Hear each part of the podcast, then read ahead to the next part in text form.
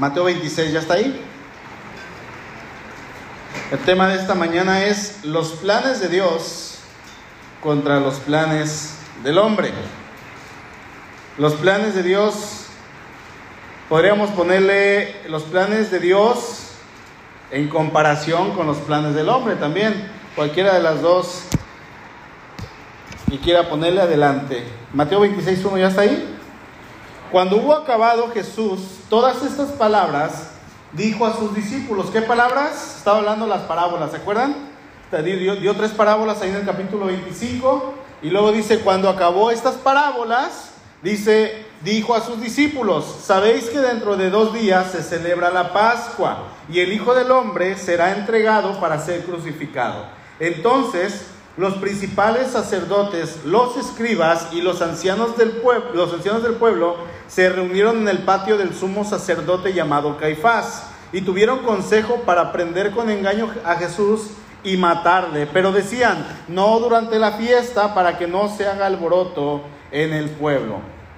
Este capítulo, el capítulo 26, es un capítulo muy, muy importante. La enseñanza que, que tiene es eh, grandísima. Vamos a ver que en este capítulo hay una serie de siete preparaciones que, están en, en, diferentes partes de la historia. Vamos a ver, por ejemplo, si me ayuda Rafa, eh, que Jesús prepara en primer lugar a sus discípulos. Ahorita vamos a ver esto. Y luego vamos a ver que los enemigos preparan el asesinato de Jesús.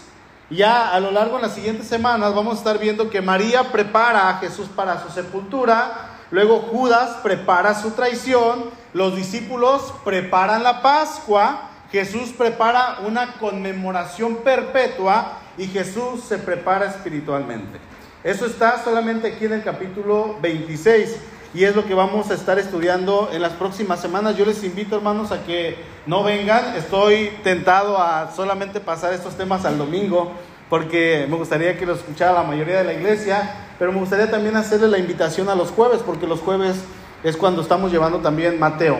Así es que, eh, sea que nos toque en jueves o en domingo, bueno, si por ejemplo no viene el jueves, va, vamos a entrar el siguiente domingo y se va a perder ya una parte de lo que hemos visto. Así es que, bueno, vamos a entrar a tema. Vamos a ver dos puntos en esta mañana, en estos versículos que encontramos. Y el primer punto, vamos a ver que los planes de Dios siempre, siempre, hermanos, se van a cumplir pese a la voluntad del hombre. ¿Sí? ¿Cuándo, ¿Cuándo es siempre? Siempre. Los planes del Señor siempre se van a cumplir pese a la voluntad del hombre, a lo que el hombre quiera decir. Dice el versículo 2, saben que dentro de dos días se celebra la Pascua y el Hijo del Hombre será entregado para ser crucificado. Como dijimos, el Señor Jesús, Dios en sus planes eternos, Él comienza a preparar, en primer lugar, el corazón de, sus discípulos porque viene lo que se ha esperado en el corazón del Señor, lo que se ha esperado durante toda la eternidad. ¿Cuál es esa espera eh, o esa preparación? Bueno, la entrega de su Hijo para que fuera crucificado. Recordemos que los planes de Dios son eternos. Así es que el Señor Jesús de nuevo les vuelve a advertir a sus discípulos de lo que va a suceder en los siguientes días.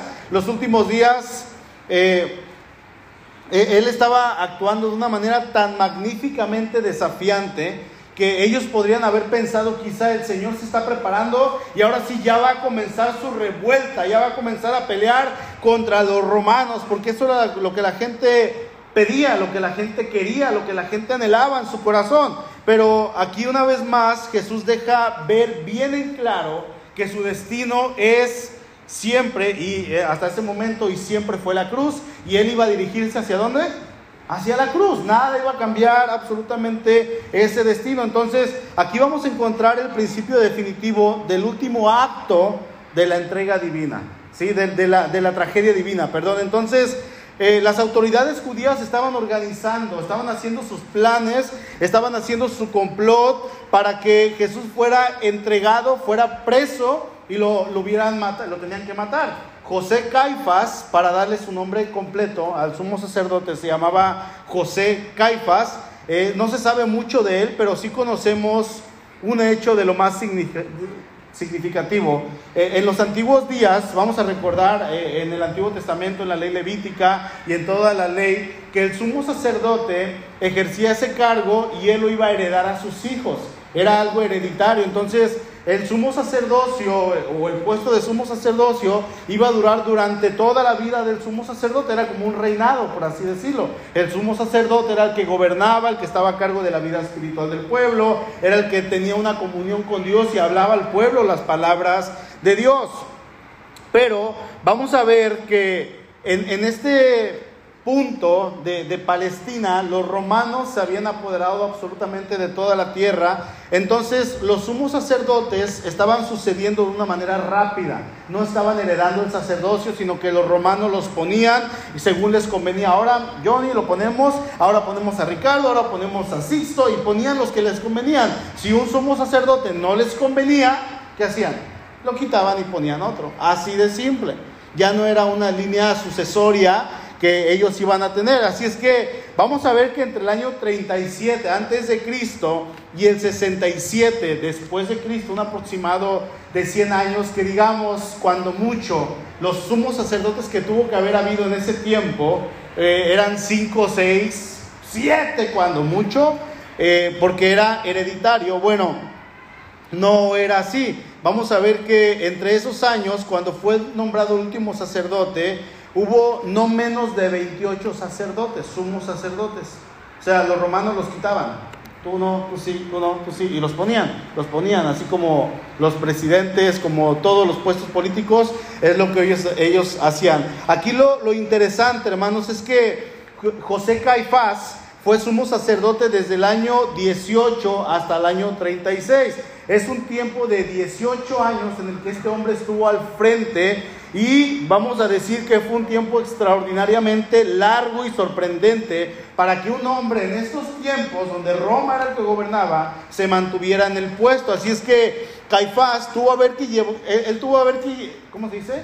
Él tuvo que haber llegado a algún, alguna estrategia, algo sumamente inteligente para poder permanecer en el puesto durante tantos años. Así es que podríamos decir que este hombre era un hombre sumamente corrupto, pero inteligente. Era un hombre inteligentemente corrupto para poder mantenerse en el poder. Hacía lo que fuera, hacía lo necesario para poder seguir en ese lugar. Y tenía que serlo porque los, romanos no toleraban nada. Hacían algo y los, los deponían. Eran las órdenes que habían en ese momento. Así es que este hombre, si hacía algo que no le convenía a los romanos, obviamente iba a perder el puesto y eso no le iba a convenir a él. Así es que en el tiempo de la Pascua, al que menos le convenía que Jesús estuviera al frente, que Jesús estuviera haciendo todo lo que estaba haciendo, era José Caifás. Porque el hecho de que todo el pueblo se estuviera yendo tras Jesús, eso le estaba quitando seguidores a este hombre y obviamente a toda su secta de fariseos, de saduceos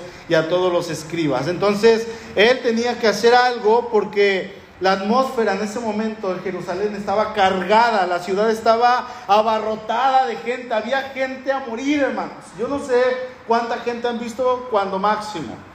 Eh, en los conciertos, cuando una vez vino el potrillo, hace como unos 20 años, yo todavía no era cristiano. Entonces me invitó un amigo, dijo, vamos, y el malecón se llenó, yo no sé quién le tocó ir. Pero el, malecón se llenó, yo estaba como de aquí a, a la barda, de allá afuera, de aquel lado de la calle. Y yo lo estaba viendo prácticamente de cerquita, pero al otro día se hizo un recuento de la gente, había 80 mil personas en el malecón. Se pusieron pantallas por todos lados y bueno, se transmitió. Y este hombre estaba cantando. Es lo máximo de gente que yo he visto en toda mi vida. A lo mejor usted ha ido a algún estadio, ha visto 50 mil, 80 mil. Yo no sé cuánta gente ha visto. Pero en este momento la, la ciudad estaba exageradamente abarrotada de personas. Pero ¿Qué es lo que se iba a celebrar? Bueno, venía la Pascua, la Pascua de, los judíos. ¿Qué era la Pascua? Bueno, para, para entender qué era la Pascua tenemos que ir al principio. Vamos a Éxodo, por favor. Tenemos que ver qué es lo que es la Pascua, o a lo mejor ya lo sabe usted, bueno, vamos a recordarlo un poquito. Éxodo capítulo 14, versículo 3 en adelante. Ya está ahí, hermano. Amén. Dice el verso 3. Hablad a toda la congregación de Israel diciendo, en el 10 de este mes, tómese cada uno un cordero según las familias de los padres, un cordero por familia. Mas si la familia fuere tan pequeña que no baste para comer el cordero, entonces él y su vecino inmediato a su casa tomarán, uno según el número de las personas conforme al comer de cada hombre. Haréis la cuenta sobre el cordero. O sea, si el cordero pesaba 10 kilos, ellos iban a decir, pues yo no me voy a comer 3 kilos de carne, yo me voy a comer, ¿cuánto, comen ahorita? 250 gramos, la palma de mi mano, ¿no? Iban a comer lo que ellos consideraban, eran seis en la familia, ok, pues nos quedan tres partes del cordero, vamos a hablarle a los vecinos.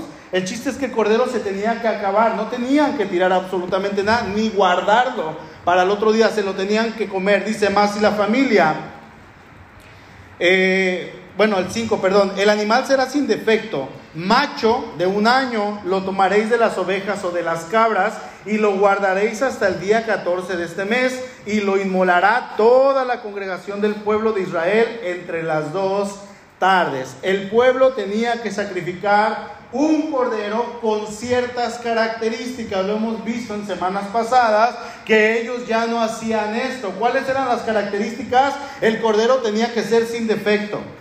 ¿Sí? Tenía que ser macho, de un año. La congregación lo iba a sacrificar en cierta fecha y lo tenían que comer con ciertas instrucciones. No tenían que hacer otra cosa a lo que se estaba diciendo. Y esta fiesta, la Pascua, iba a ser instituida como una de las tres fiestas anuales que el pueblo tenía que festejar año con año donde estuvieran. Y si ellos estaban en otro país, tenían que viajar a este lugar para celebrar la Pascua. Ahora, Pascua significa pasar por alto.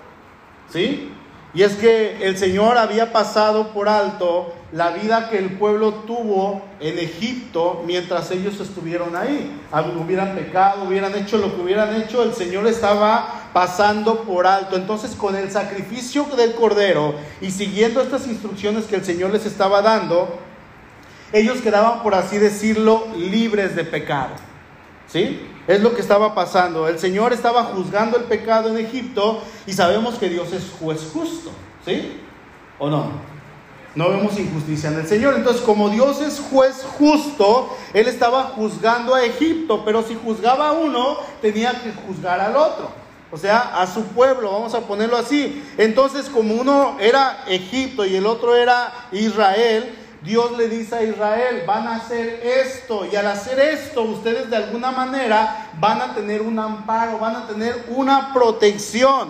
Y por así decirlo, ese amparo era ese corderito que había sido muerto en lugar de ellos para que nadie de su familia pudiera morir. Entonces cuando ellos mataban al cordero, la sangre se ponía en los postes de la casa, se cubría el poste con la sangre alrededor de las, puertas, de las puertas de este lugar donde ellos vivieran. Dice el verso 12, y la sangre les será por señal en las casas donde ustedes estén, y veré la sangre y pasaré, por, pasaré de ustedes, y no habrá en ustedes plaga de mortandad cuando yo hiera la tierra de Egipto. Así es que cuando el ángel de Jehová pasaba por las calles, pasaba por las casas de los judíos, miraba en las puertas, en los marcos, que estaba cubierta de sangre, y eso significaba que, eh, que alguien en ese hogar, fíjense hermanos, Alguien en ese hogar había muerto por esa familia y esa sangre era la evidencia. Ya no tenía que haber más muerte porque alguien había muerto. ¿Quién había muerto?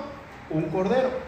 Por eso Juan dice más adelante, he aquí el cordero que quita el pecado del mundo. Con su sangre Dios nos perdona. ¿Sí? Así funciona, es lo que el Señor hizo. Y es que ese es el pago que la ley exige. Cuando nosotros pecamos, no hay otra cosa que la ley nos diga. La ley nos dice vida. El pecado demanda vida, sangre. Así es la ley. Dice ahí en Romanos, eh, perdón, en Hebreos 9, 22, y casi todo es purificado según la ley con sangre. Y sin derramamiento de sangre no se hace remisión. Se necesitaba sangre para que pudieran ser redimidos. Así es que cuando el ángel de Jehová miraba la sangre, ese hogar quedaba redimido. Y redimido significa comprado, alguien que ha sido rescatado. ¿Sí? O sea, que esa sangre no solamente los salvaba de una muerte eminente, del juicio de Dios, de la muerte de sus primogénitos, sino que también hacía de ellos un pueblo de Dios. hacía de ellos que ellos decían y podían decir con libertad, yo soy parte del pueblo de Dios, un pueblo que he sido adquirido a precio de sangre hasta ese momento. Entonces no debemos olvidar lo que nos dice el Nuevo Testamento en cuanto a todo lo que está escrito en la ley de Moisés en el Antiguo Testamento, en los profetas, en los salmos. No debemos olvidar que todo era, dice, una sombra de aquello que había de venir. ¿Y quién era el que había de venir? Cristo. Así es que nos vamos a ir dando cuenta que todo el sistema de sacrificios, todo lo que más adelante surgió en cuanto a rituales, en cuanto a sacrificios, en cuanto al templo, eh, todo apuntaba a Cristo. Absolutamente todo. Y es que Cristo, hermanos, es el tema central tanto del Antiguo Testamento como del Nuevo Testamento. ¿Sí? Se lo pongo así. El Nuevo Testamento es el cumplimiento del Antiguo Testamento, pero el Antiguo Testamento es el anuncio de principio a fin de ese cumplimiento, o sea, de Cristo. Las fiestas, los rituales, los vestidos de los sacerdotes, eh, los utensilios del templo, los sacrificios, la Pascua, todo, hermano todas las festividades, todo lo que existía en cuanto a la ley religiosa, que aquí vamos a incluir los 613 mandamientos que los fariseos daban. ¿Se acuerdan? Esos mandamientos que se tenían que cumplir uno a uno, todo ello apuntaba a una sola persona, Jesucristo. A nadie más más que al Señor. Es por eso que Jesucristo es el Cordero de Dios. Él es el Cordero Pascual, Él es el perfecto cumplimiento de todo lo que el Señor mandó en el Antiguo Testamento. Así es que podemos decir, en resumidas cuentas, que Jesucristo es la Pascua. ¿Sí? Dice, dentro de dos días se celebrará la Pascua. Una manera que el Señor lo pudo haber dicho. Él pudo haber dicho, dentro de dos días me van a celebrar la Pascua. Porque yo soy la Pascua. ¿Sí? La Pascua era una sombra simplemente del Señor Jesucristo. Josefo, fíjense, un historiador llamado Josefo, él nos cuenta que en una ocasión se hizo un censo de los presentes en la Pascua en Jerusalén. Dice que sucedió de la siguiente manera. El gobernador de aquel tiempo era Cestio. Y dice que presintió que Nerón, el emperador, no tenía idea del número de judíos ni de los problemas que se planteaban hacia el venir, hacia el gobernador cuando venía toda la gente. Así es que este hombre le pidió al sumo sacerdote de su tiempo, le dijo, hazme un censo, por favor, de los corderos que se van a sacrificar en cierta Pascua, en esta Pascua que va a venir. Recordemos que los romanos tenían el control de todo Palestina y ellos administraban todo, les habían quitado sus libertades, pero Obviamente eso incluía todas las áreas, áreas religiosas, todo lo que era el templo, todo lo que era su vida social, su trabajo, ellos tenían el control de todo, entonces llevaban un inventario, vamos a decirlo así. Así es que eh, en estas fiestas que venían, ellos como nación eh, que estaban conquistando, dejaban que los súbditos, que los conquistados hicieran sus fiestas, porque esto era una manera de mantener la paz en el pueblo. ¿Quieren su fiesta religiosa? Pues háganla, adelante, no se preocupen. ¿Quieren hacer el, celebramiento del cumpleaños? Pues háganlo, no pasa nada. Eso no va a causar una rebelión, adelante.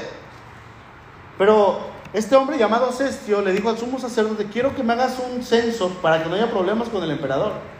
De cuántos son los sacrificios que se van a tomar en esta Pascua vienen. Entonces continúa diciendo Josefo, dice, una compañía de no menos de 10 es el mínimo que corresponde a cada sacrificio. O sea, le asignaban 10 personas por cordero para que comiera. Pero dice, muchas veces, Josefo mismo, nos juntamos incluso 20 por cordero.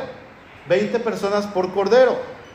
Se descubrió que en aquella Pascua el número de corderos sacrificados ascendió a 256.500 corderos. ¿Sí?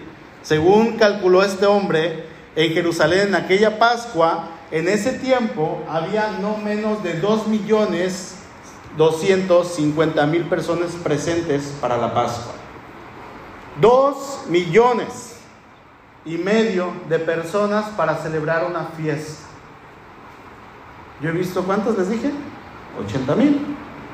Y yo creo que menos, porque yo nada más vi las de mi alrededor. Pero ¿cuántas personas en un solo lugar sacrificando animales para celebrar. Era una fiesta sumamente importante y asistían judíos de todas partes, venían de otros países, habían sido deportados, habían mudado, pero ellos en su corazón querían celebrar la Pascua. Decían, yo quiero ir a adorar al Señor, yo quiero ir a sacrificar holocausto. Tenían buena intención en su corazón. Así es que venían de todas partes. Entonces, no debería sorprendernos que Caifás buscar algún plan con engaño para detener a Jesús secretamente, porque muchos de los peregrinos, quizás cientos de miles, podemos decir, muchos de ellos que iban a Jerusalén eran galileos como el Señor. ¿Sí? Así es que ellos creían que Jesús era profeta. El plan de Caifás era realmente aplazar la cuestión. Dijo, no, no durante la Pascua porque hay mucha gente. Y si, si se hace un motín, incluso Roma no les va a ganar. Vamos a perder. Y a él no le convenía porque a él le convenía lo económico. Recordemos que era un hombre corrupto. ¿Sí? Entonces, Después de la Pascua, dice, cuando la ciudad esté más tranquila y el Señor resulta que Él hace una predicción sobre su muerte y Él dice, dentro de dos días se celebra la Pascua. El sacerdote había dicho después de la Pascua, pero el Señor sabía que Él como el Cordero de Dios tenía que ser sacrificado. ¿Cuándo?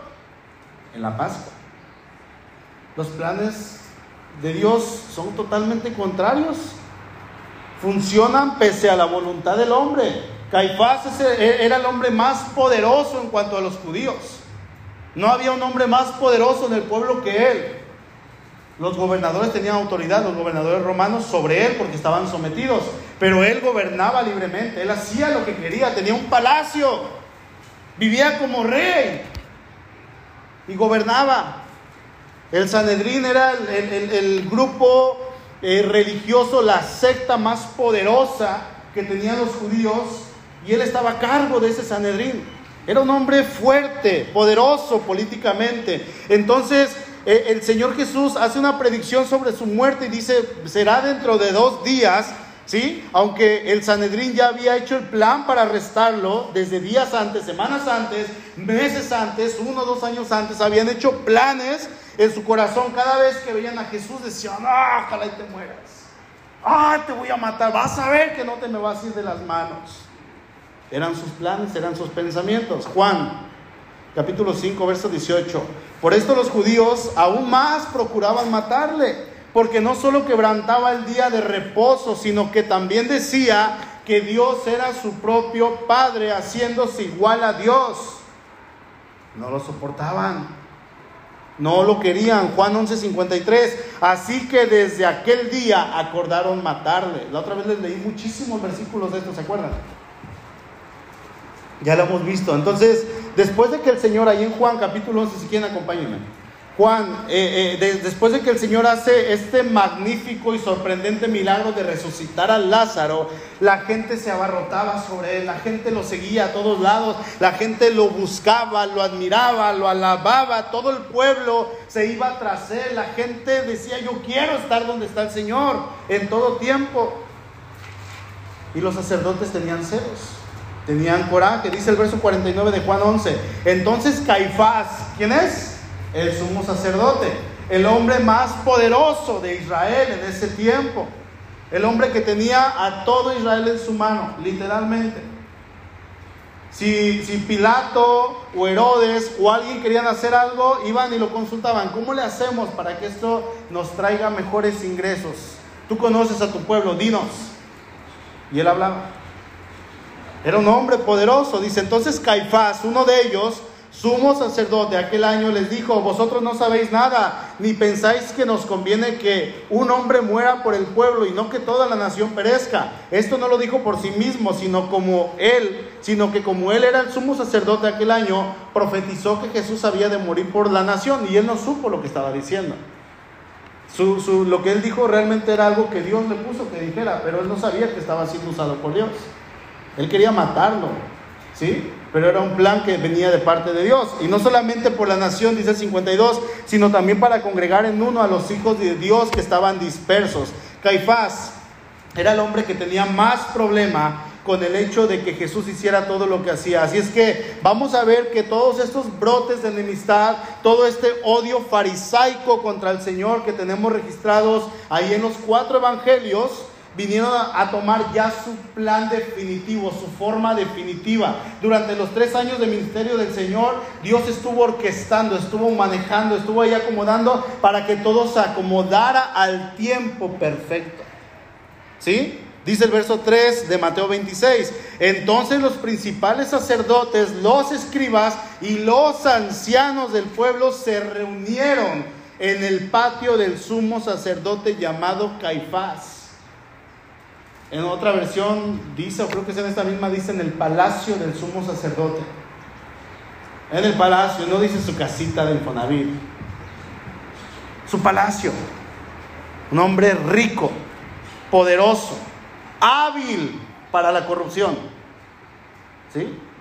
Hábil, como los algunos presidentes que hemos tenido, que hacen cosas para seguir en el poder y luego ya están a punto de terminar su mandato y renuncian un mes antes y se vuelven a lanzar. Y al final terminan robando más que otros. Hace unos días escuché que uno de ellos robó más de 100 millones de pesos antes de salir. ¿Se imaginan? Es lo que les conviene. Ven por sus intereses. Entonces, vamos a ver, hermanos, que estos brotes eh, se, fueron acomodando. Si leemos los cuatro evangelios eh, de manera corrida o en el tiempo que ustedes quieran, vamos a ver que entre los cuatro se va formando una sola historia y citan explícitamente más o menos los tres grupos que, que componían el Sanedrín, los fariseos, los saduceos, los escribas, ¿sí? Y ellos estaban planeando, dice ahí en toda la historia. Ellos estaban organizando, estaban trabajando, estaban viendo cómo hacer que su plan maquiavélico y diabólico funcionara. Así es que se, se juntan estos tres grupos que estaban en enemistad. El enemigo, ¿cómo dice? El enemigo de mi enemigo es mi amigo. Algo así, ¿no? Se juntan, eran aproximadamente 70 personas haciendo una reunión y dice que esta reunión la hacen en el patio del palacio del sumo sacerdote de Caifás. El, hecho de hacer la reunión ahí, esto quería decir que era una reunión oficial. ¿Sí? O sea, lo habían platicado allá afuera. A ver, Sixto, ¿qué te parece si hacemos esto? No, pues que sí. ¿Cómo ves, Arner? Sí, vamos a matarlo. ¿Qué dices, Ricardo? Vale. Y se platicaban en todas partes. Vamos a matarlo, vamos a matarlo. Pero ya cuando se juntan en el palacio de este hombre ya era oficial. Se iba a hablar de algo y se tenía que cumplir porque se hacía de manera oficial. Es como si hubiera un asunto sumamente importante aquí en la iglesia, involucra a toda la iglesia y les decimos, hermanos, tenemos un asunto, lo hemos hecho como dos veces. Tenemos un asunto especial, importante. Así es que tenemos que hacer una junta extraordinaria donde no haya servicio. Y el día que no hay servicio es el miércoles. Entonces, como es tan importante, yo voy con el hermano Luis, le digo, hermano, ¿puede cancelar su ensayo? Es algo importante. Y él va a decir, pues sí, ¿no? Tenemos que hacerlo, es que, ¿sabe qué? Es sumamente importante y tenemos que juntarnos. Entonces, hermanos, nos reunimos aquí en tal día, tal fecha, nos vemos y en ese momento se reúne la gente toda la iglesia para tratar este tema y todos tenemos que tomar una decisión importante a manera de votación. Entonces, lo que se diga en esa junta de manera oficial se tiene que hacer. Es más o menos lo que pasó en ese momento. Durante mucho tiempo se habían propuesto matar a Jesús, aprisionarlo, callarlo, tantos pensamientos en contra de él y ahora todos estos pensamientos se iban a llevar a cabo ya de manera oficial. Si lo traducimos a tiempos actuales, que fuera algo político, es como si tuvieran una junta de cabildo. ¿Sí? Una junta ahí en el ayuntamiento y el papel que se imprimió en ese momento y se le sacaron copias decía, propósito de la junta, matar al Hijo de Dios.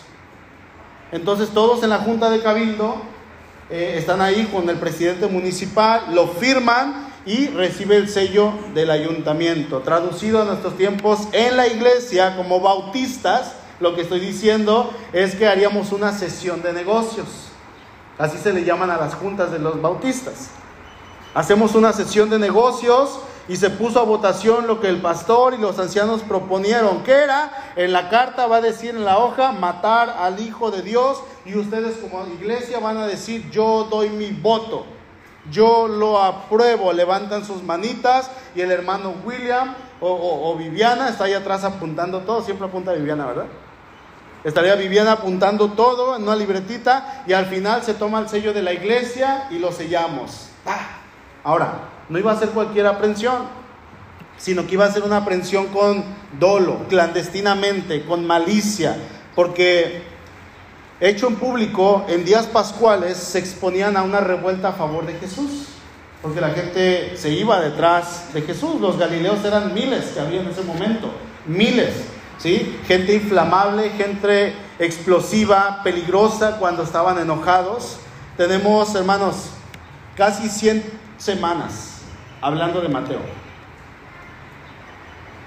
100 semanas hablando de este evangelio tan hermoso. Y hemos visto muchas veces que cuando querían aprender al Señor no podían. No podían, ¿por qué? Porque dice que aún no había llegado su hora. El tiempo no había venido. Sin embargo, ahora de aquello que el Señor habló tan frecuentemente, de sus sufrimientos en aquel tiempo distantes, ahora ya se iban a cumplir. Había llegado la hora. No hay fecha que no se llegue ya había llegado. Al mismo tiempo el concilio judío consultaba cómo poder matarlo en forma secreta, pero agradó al Señor derrotar la intención de ellos. Jesús era el verdadero Cordero Pascual que se habló durante tantos milenios. Había llegado, ya había llegado el tiempo. Hermanos, tiene que darnos escalofríos. El tiempo se había cumplido. El tiempo había llegado. Él iba a ser sacrificado por nosotros. Su muerte y su resurrección serían públicas. Todo el mundo lo iba a ver. Amén. Punto número dos. Los planes del hombre no prevalecerán nunca contra los planes de Dios. Los planes del hombre, hermano, esto tenemos que recordarlo siempre. No prevalecerán nunca contra los planes de Dios. Verso 4 y 5 dice, tuvieron y tuvieron consejo para aprender con engaño a Jesús y matarle. Pero decían, no durante la fiesta para que no se haga alboroto en el pueblo. Por el otro lado, los enemigos ahora preparan el asesinato del Señor. Lo habían estado haciendo durante mucho tiempo, pero el tiempo había llegado. Ya se había cumplido. Ellos habían hecho a su parecer un plan elaborado, un plan perfecto. Querían que el Señor muriera, pero no durante la fiesta, para no causar alboroto en el pueblo. Entonces, cuando yo leo esto, esto me pone a pensar en cuán pobres, ineficientes, mediocres, incapaces, torpes, ineptos, necios e ineficaces son los planes del hombre. Cuando los comparamos con los planes de Dios. Cuando el hombre quiere hacer sus cosas a su voluntad y no a la voluntad de Dios.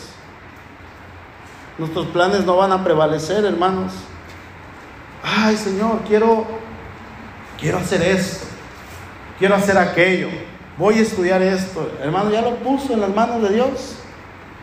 Señor, con lo que yo tenga en este nuevo trabajo, voy a hacer esto. Ya lo puso en las manos de Dios porque a veces no, no cuestionó, le preguntamos al Señor, Señor, ¿quieres que yo haga esto? Que yo busque trabajo, que yo trabaje en esta cosa, que yo haga esto con mis cosas en mi casa, con mi familia, que mueva el rumbo de mi familia para esto. ¿Quieres que realmente lo haga? Porque yo hago mis propios planes y no consulta a Dios.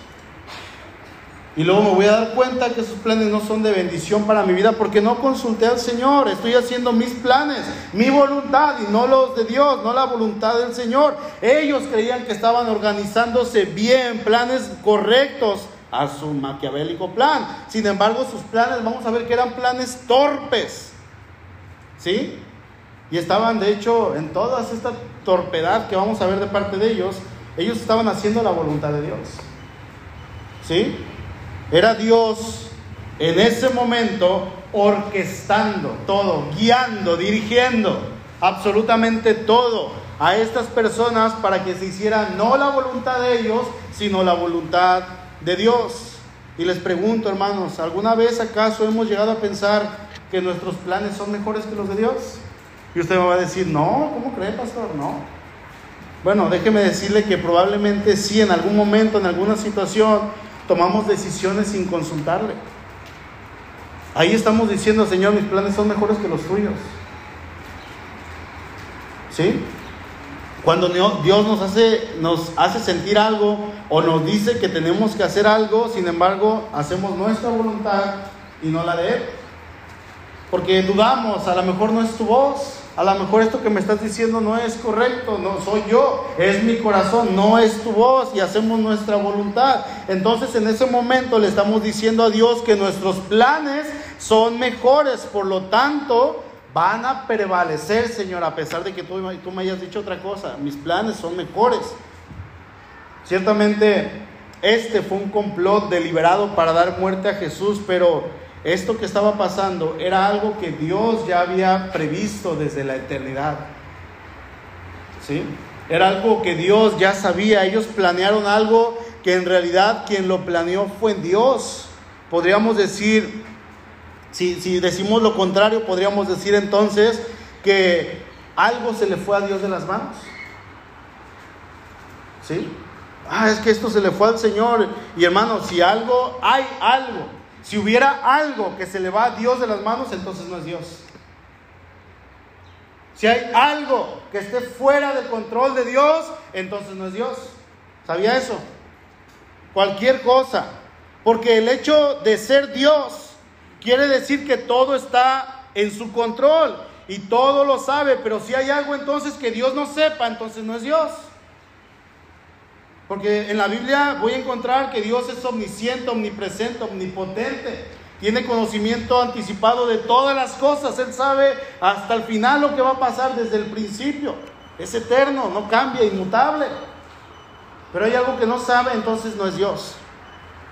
Porque, ¿cómo puedo confiar en alguien que me, que me está diciendo algo que, que no es cierto? ¿Cómo puedo confiar en alguien que no puede estar en control de todo. ¿Cómo puedo creerle a alguien que dice ser algo o alguien que no es? Entonces no es Dios. ¿Sí? Entonces no sería el Señor. Decir que a Dios se le escapó algo de las manos es una barbaridad tan grande como creer que un perrito puede ir a la universidad y graduarse con honores. ¿Podría pasar eso? Hermano, aunque el hombre intente hacer algo o intente sorprender a Dios es simplemente imposible, es la tontería más grande. Como dice Santiago Crane en un, un librito que llevamos aquí en el estudio, es el colmo de los absurdos. ¿Sí? Es el colmo de los absurdos. Dios sabe todo y está al tanto de todo. Él tiene un conocimiento anticipado de todas las cosas. Nada lo sorprende. Eso es lo que hace ser que Él sea Dios. Ser quien es. Simplemente así, de sencillo. Así de fácil. Debemos estar conscientes de que nuestro Dios es más grande que todo. Debemos valorar que Él nos permite conocerle y nos permite ser parte de ese gran plan eterno. No porque nos necesite, sino porque Él quiere que nosotros seamos bendecidos al participar. ¿Sí? Miren, por más que el ser humano intente hacer sus planes, y, aún en esos planes parezca que el hombre no incluye a Dios, créame hermano, Dios está consciente, Dios lo está permitiendo, Dios está controlando esa situación. Todo, absolutamente todo avanza hacia el hacer la perfecta voluntad de Dios en ese propósito eterno que Él ha ya decretado. Todo lo que pase en el mundo todo, hermano, todo lo que sucede, aún donde no creen en Él, donde se burlan de Él, donde lo niegan, donde se avergüenzan hablar de su nombre, todo esto Él lo sabe, todo Él lo permite. No quiere decir que Él no vaya a pedir cuentas, Él va a pedir cuentas en algún momento. No hay nada fuera de su control. Ellos querían hacer su voluntad, pero el Señor ya había determinado todo en la eternidad pasada para este momento. Y ahí estaba ese complot de parte de ellos para prender a Jesús, para llevarle a la muerte. Eso no se le fue a Dios de las manos para nada, hermano. Al contrario, se estaba cumpliendo su perfecta voluntad. Y eso, eso a través de ese plan nos trajo a nosotros lo mejor, la salvación. ¿Sí? Ya la conocemos la historia, ya sabemos lo que va a pasar, ya sabemos lo que vamos a ver en las siguientes predicaciones. Sí, hermano, claro que sí, pero es un gozo, es un, eh, un lujo el poder volver a leerlo y estudiarlo de manera más profunda. Yo les invito realmente con todo mi corazón, hermano, venga a aprender de la escritura. Dios nos dio la salvación a través de esto. No le da gozo, por eso hoy usted está aquí. Por eso hoy usted vino a cantarle al Señor. Se levantó un momento antes de su hora, a lo mejor porque es domingo. Ay, quiero descansar, no quiero ir. Pero de repente su espíritu le dice a su carne, levántate, vamos.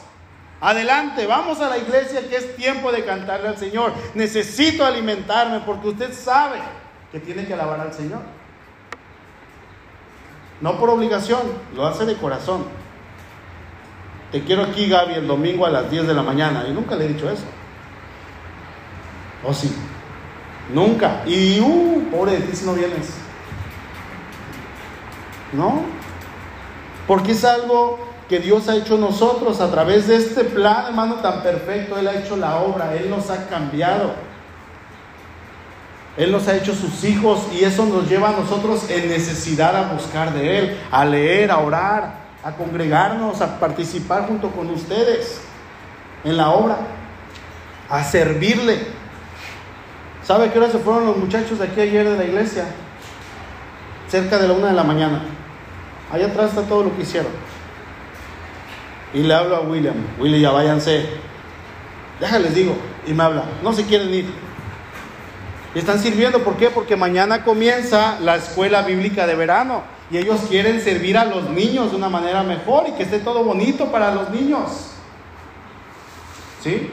Y están trabajando y están sirviendo. Y aquí va un grupo de jóvenes trabajando y otros en las calles perifoneando y regalando folletos, haciendo la invitación. ¿Por qué? Porque quieren que vengan a escuchar la palabra de Dios. Porque eso que se plante en ellos va a causar un impacto durante toda su vida.